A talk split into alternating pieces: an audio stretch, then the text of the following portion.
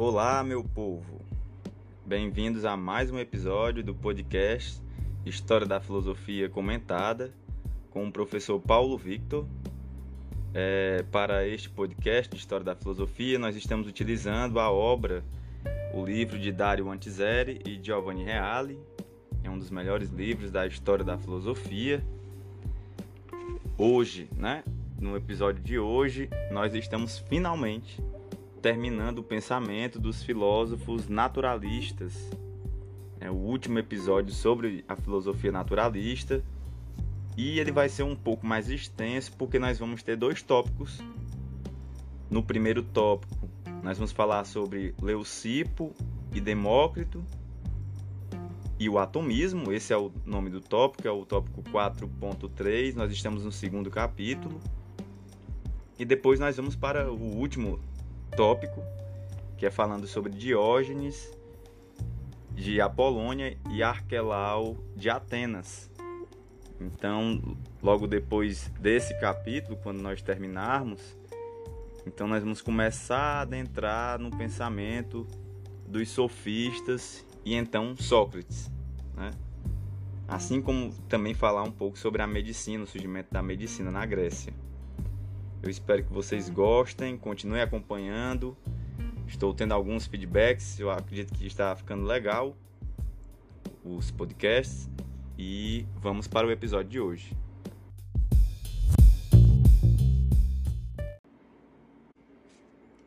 A última tentativa de responder aos problemas propostos pelo eleatismo, permanecendo no âmbito da filosofia da physis, ou foi realizada por Leucipo e Demócrito, com a descoberta do conceito de átomo. Nativo de Mileto, Leucipo foi para a Itália, indo para Eleia, onde conheceu a doutrina eleática, por volta de meados do século V a.C. De Eleia foi para Abdera, onde fundou a escola que seria elevada ao seu mais alto nível por Demócrito, nascido nesta mesma cidade. Demócrito era um pouco mais jovem do que seu mestre. Talvez tenha nascido em torno de 460 a.C. e morreu muito velho, alguns lustros depois de Sócrates. Foi-lhe atribuídos numerosos escritos, mas provavelmente o conjunto dessas obras constituía o corpus da escola, para o qual confluíam as obras do mestre e de alguns discípulos. Realizou longas viagens e adquiriu uma vasta cultura em diversos campos, talvez a maior, a maior que até aquele momento algum filósofo houvesse alcançado. Os atomistas também reafirmam a impossibilidade do não ser, e aí continua essa questão, né, por influência do eleatismo, sustentando que o nascer nada mais é do que um agregar-se de coisas que já existem, e o morrer, um desagregar-se, ou melhor, um separar-se dessas coisas. Mas a concepção dessas realidades originárias é muito nova. Trata-se de infinito número de corpos invisíveis pela pequenez e pelo volume. Isso foi uma citação. Tais corpos são indivisíveis, sendo por isso átomos. Em grego, átomo significa o não divisível, e naturalmente incriados, indestrutíveis e imutáveis. É, só uma, uma, uma observação: o alfa, o A no, no grego, ele é negativo. Então, o tomos seria divisível, átomo seria o não divisível. Em certo sentido, esses átomos estão mais próximos do ser eleático do que das quatro raízes ou elementos de Empédocles, ou das sementes ou homeomerias de Anaxágoras, que nós vimos anteriormente, porque são qualitativamente indiferenciados. Todos eles são um ser pleno do mesmo modo, sendo diferentes entre si somente na forma ou figura geométrica, então tinham formas diferentes e figuras geométricas diferentes dos átomos, e como tais, mantém ainda a igualdade do ser eleático de si consigo mesmo, absoluta indiferença qualitativa. Então não existiam diferenças qualitativas entre os átomos, todos eram semelhantes, mantendo a sua unidade, o seu ser. Novamente, frisamos a importância aqui da influência do pensamento eleático. Os átomos dos abderitas, portanto, são a fragmentação do ser uno eleático em infinitos seres unos que aspiram a manter a, o maior número possível de características do ser uno eleático. Então, cada átomo é um ser uno. Todos eles constituem vários seres unos. Então, existe a unidade em cada um dos átomos. a sua unidade, a sua é, unicidade. Para o homem moderno, a palavra átomo evoca inevitavelmente significados que o termo adquiriu na física pós-Galileu. Nos abderitas, porém, o átomo levava o selo do modo de pensar especificamente grego. Ele indica uma forma originária, sendo, portanto, átomo forma, ou seja, forma indivisível. Então ele tinha aquela forma e nunca se alterava, porque o que é não pode não ser. O átomo se diferencia dos outros átomos, além da figura, também pela ordem e pela posição, posição aqui espacial. E as formas, assim como a posição e a ordem, podem variar ao infinito. Então existem variações infinitas de formas e o lugar que habita este átomo. Naturalmente, o átomo não é perceptível pelos sentidos, mas somente pela inteligência. Então, nós percebemos, de acordo com esses pensadores, por que, que nós sabemos da existência do átomo? Percebemos eles como? Através da inteligência, não das sensações. O átomo, portanto, é a forma visível ao intelecto. É claro que, para ser pensado como pleno de ser, o átomo pressupõe necessariamente o vazio. De ser, portanto, o não ser. Então deve existir o vazio para que o átomo ocorra, aconteça, melhor dizendo, de forma plena. Assim, o vazio é tão necessário como o pleno. Sem vazio, os átomos, formas, não poderiam se diferenciar nem se mover. Se não tivesse o espaço vazio entre os átomos, então como é que ia ter diferença? Ia ser uniforme, uma coisa só. Mas cada átomo tem que ter sua unidade. E para que ele seja único, ele tem que ter um espaço que faça dele coisa sua. Átomos, vazio e movimento constituem a explicação de tudo. No entanto, está claro que os atomistas procuraram superar a grande aporia eleática, buscando salvar ao mesmo tempo a verdade e a opinião, ou seja, os fenômenos. A verdade é dada pelos átomos, que se diversificam entre si somente pelas diferentes determinações geométrico-mecânicas, figura, ordem e posição, bem como do vazio. Os vazios fenômenos ulteriores e suas diferenças derivam do diferente encontro dos átomos e do encontro posterior das coisas por eles produzidas com os nossos sentidos. Como escrevia Demócrito, e aí vem uma citação: É opinião o frio e opinião o calor.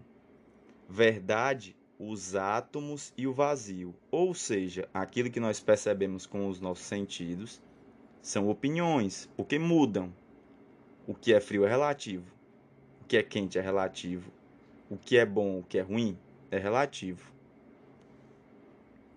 Mas os átomos em si, não. Né? Esses são a verdade porque são imutáveis. Certamente, essa foi a mais engenhosa tentativa de justificar a opinião, a doxa, como a chamavam os gregos, que ocorreu no âmbito dos pré-socráticos mas é necessário outro esclarecimento acerca do movimento. Os estudos modernos mostraram que é preciso distinguir três formas de movimento no atomismo originário. Então, nesse atomismo embrionário originário, tem três tipos de movimento. A. o movimento primígenio dos átomos devia ser um movimento caótico, com os volteios em todas as direções, dados pela poeira atmosférica que se vê nos raios de sol que se filtram através da janela. Então, quando entra aquela luz pela janela, que tem aquela poeira, os átomos, aquilo ali seria a primeira representação de movimento. É, os átomos vagando para todas as direções, de forma caótica. B, segundo tipo de movimento. Desse movimento deriva um movimento vertiginoso que leva os átomos semelhantes a agregarem-se entre si e os diversos átomos a disporem-se de modos diversos, gerando o mundo. Então, como é que o mundo se constitui? É a partir da própria forma do átomo e aqueles átomos que são semelhantes entre si se unem. Percebam como não é uma relação entre paixão e ódio, amor e ódio, não é essa a questão. É uma questão geométrica a partir da constituição ontológica, ou seja, a característica própria do átomo, que faz com que os semelhantes se unam. C, terceiro movimento, por fim, Há um movimento dos átomos que se libertam de todas as coisas, que são compostos atômicos, formando os eflúvios. Um exemplo típico é o dos perfumes. Então, por exemplo, os perfumes são os eflúvios, né, que pairam pelo ar, que se desprendem das coisas e ficam pairando no espaço de forma mais livre.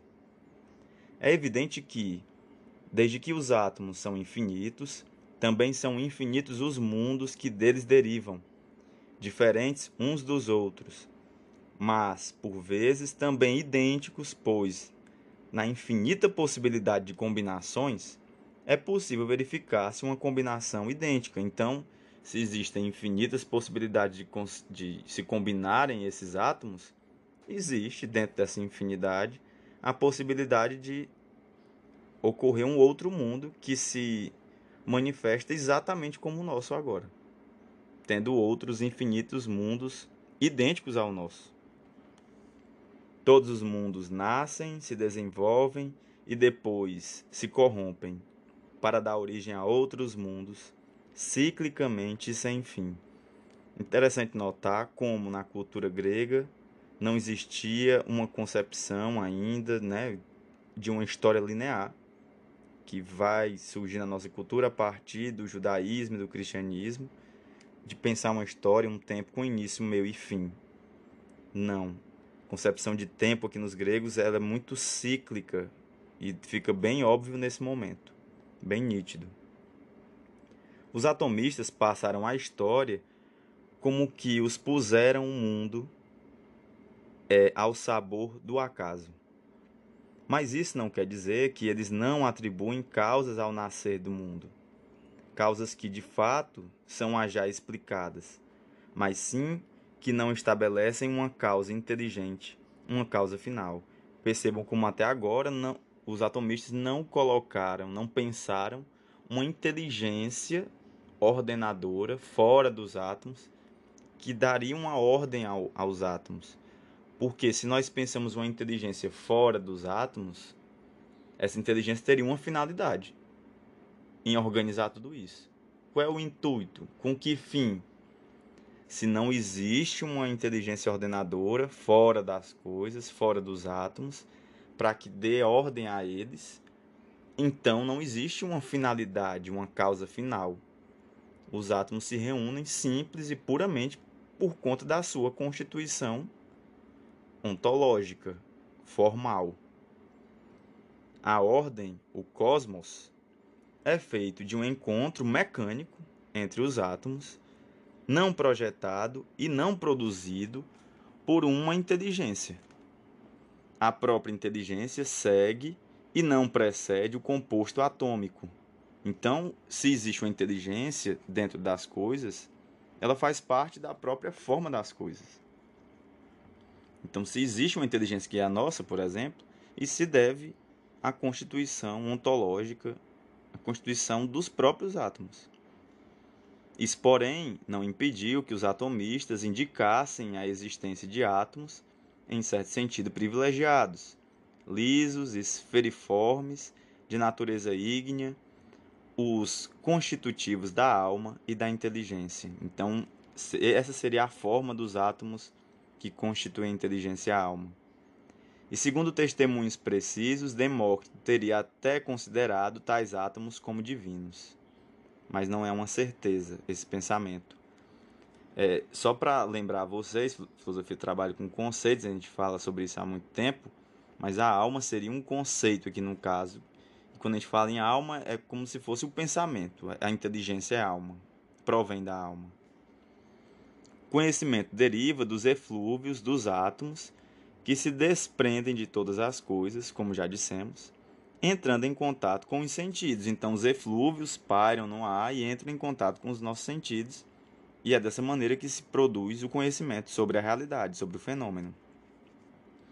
Nesse contato, os átomos semelhantes, fora de nós, impressionam os semelhantes que estão em nós, de modo que o semelhante conhece o semelhante, analogamente ao que já havia dito Empédocles. Mas Demócrito insistiu também na diferença entre conhecimento sensorial e conhecimento inteligível. O primeiro nos dá só a opinião, ao passo que o segundo nos dá a verdade, no sentido que já apontamos. Então, continua: existe um conhecimento proveniente dos sentidos, agora em Demócrito existe, mas ele não traz a verdade, ele traz a mera opinião enquanto que o conhecimento proveniente da inteligência, que pode pensar o átomo, conhecer o átomo, é o conhecimento verdadeiro. Demócrito também ficou famoso por suas esplêndidas sentenças morais, que, no entanto, parecem provir mais da tradição da sabedoria grega do que de seus princípios ontológicos. A ideia central dessa ética é a de que, cita, a alma é a morada da nossa sorte. Fim de citação. E que é precisamente na alma e não nas coisas exteriores ou nos bens do corpo que está a raiz da felicidade ou da infelicidade. Por fim, há uma máxima sua que mostra que já como já amadurecera nele uma visão cosmopolita, ou seja, muito mais universal. E aí vem uma citação final Todo o país da terra está aberto ao homem sábio, porque a pátria do homem virtuoso é o universo inteiro.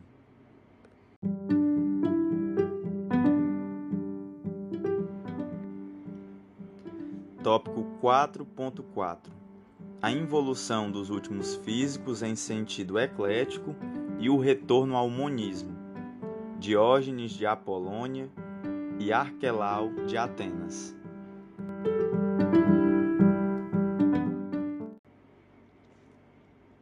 As últimas manifestações da filosofia da physis assinalam, pelo menos em parte, uma involução em sentido eclético, ou seja, tende-se a combinar as ideias dos filósofos anteriores.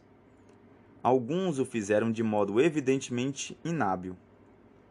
Houve quem tenha tentado uma combinação entre Tales e Heráclito, propondo como princípio a água, da qual ter-se-ia gerado o fogo, que venceu a água e gerou o cosmos. Outros pensaram como princípio um elemento mais denso do que o fogo e mais sutil do que o ar, concebendo também como infinito. É evidente a tentativa de mediar Heráclito e Anaxímenes por um lado e Tales e Anaxímenes por outro. Já bem mais séria foi a tentativa de Diógenes de Apolônia, que deve ter exercido sua atividade em Atenas entre 440 e 423 a.C. Diógenes sustentou a necessidade de retornar ao monismo do princípio, porque, em sua opinião, se os princípios fossem mu muitos, de natureza diferente entre si, não se poderiam misturar nem agir um sobre o outro.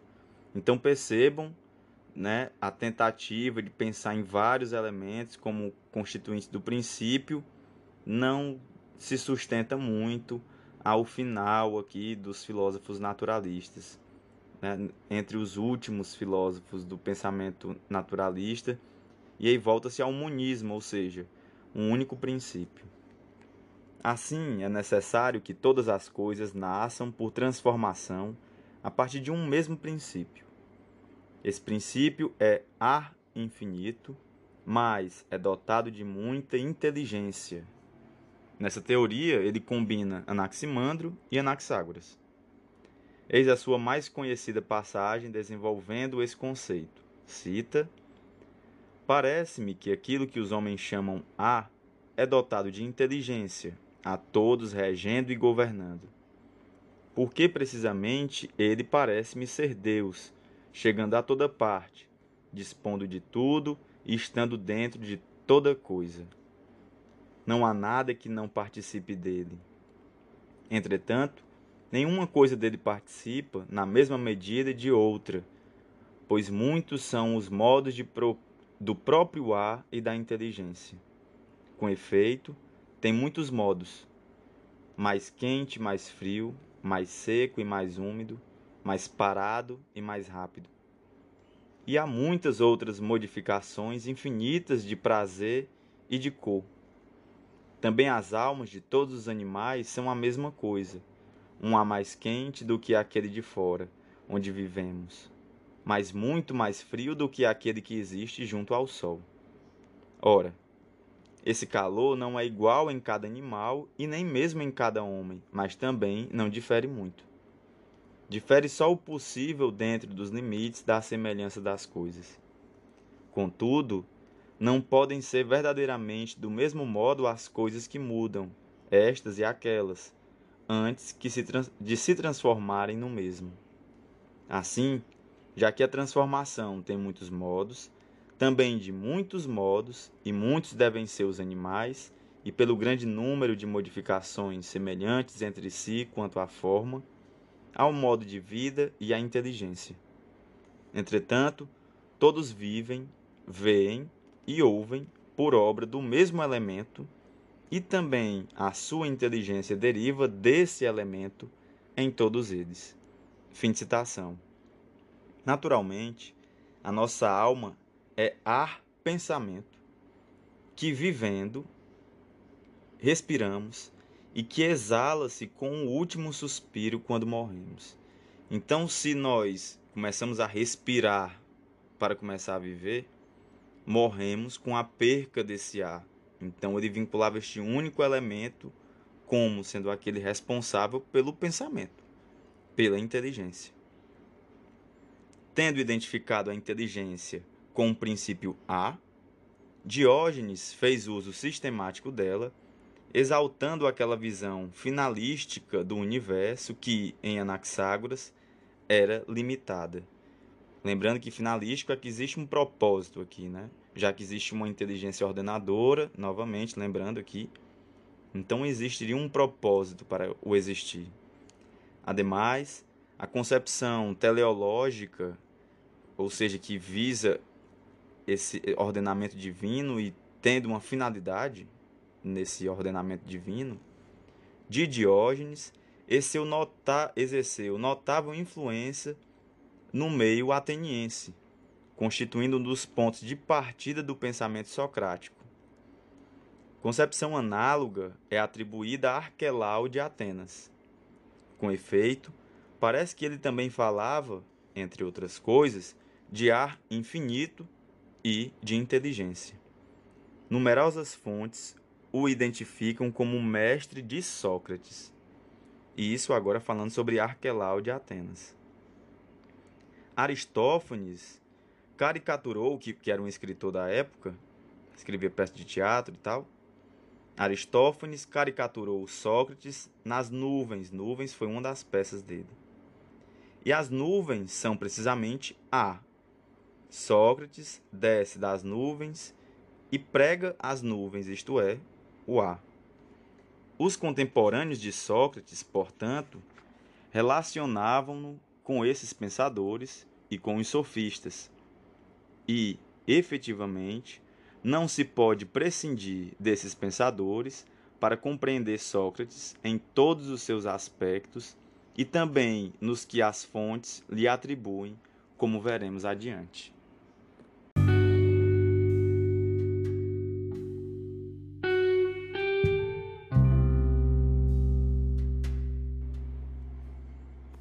Galera, terminamos esses dois tópicos neste episódio. Eu acredito que seja o primeiro episódio em que eu gravo sobre dois tópicos especificamente, né? E, e aqui nós começamos é o fim aqui do pensamento naturalista, dos filósofos naturalistas, porque a partir de agora os episódios que virão é sobre o pensamento dos sofistas e logo após Sócrates, porque são todos da mesma época.